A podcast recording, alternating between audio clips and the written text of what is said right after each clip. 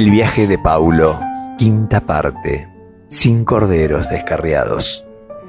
Luisita se sintió aliviada desde que le contó a Paulo lo que le sucedió con el cura párroco. Debido a esa charla, recuperó su buen ánimo y el domingo fue a la capilla a escuchar la despedida del cura. Se ubicó donde pudo ya que rebosaba de fieles. Para todos era una misa más, menos para ella y sin dudas para el sacerdote que había prometido renunciar a los hábitos y despedirse. El encuentro cristiano transcurrió de la manera habitual hasta el momento de la homilía, en que se produjo un cambio que a todos llamó la atención.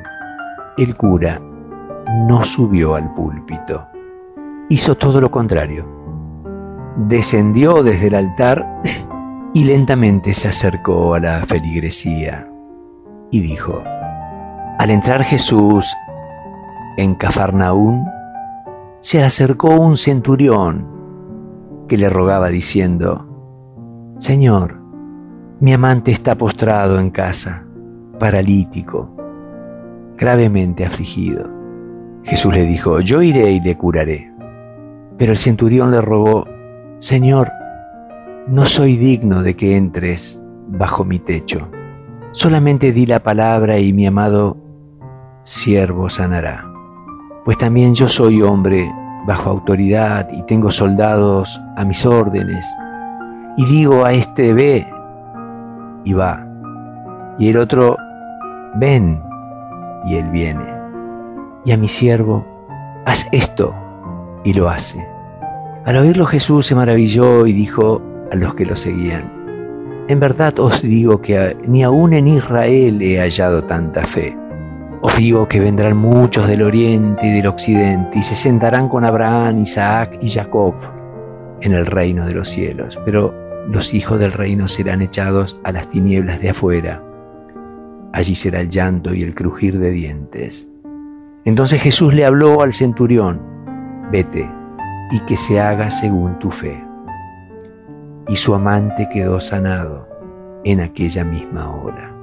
El párroco hizo un silencio extenso y como si mirara la cara de cada uno de los fieles agregó, los amores homosexuales no tienen registro claro en las sagradas escrituras.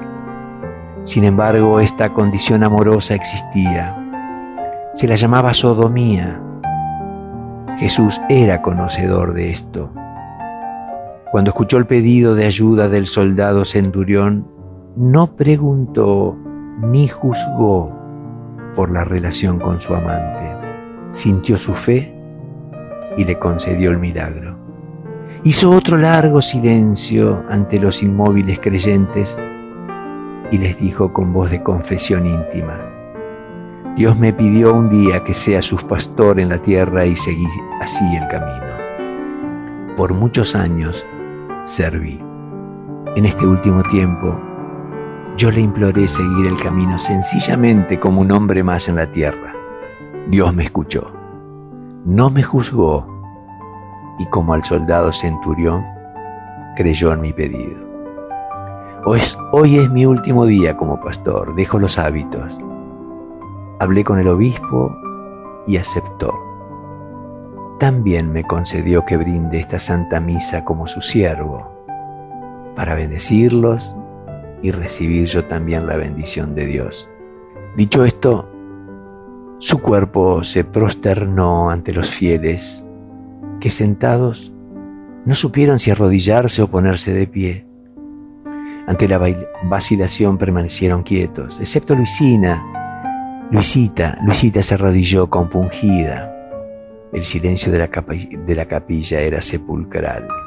Estaban frente a un duelo que recién comenzaba. El párroco tardó en volver a la posición de pie.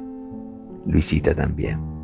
Al finalizar la misa no hubo kermeses ni chicos jugando a la pelota. Todos marcharon consternados a sus casas.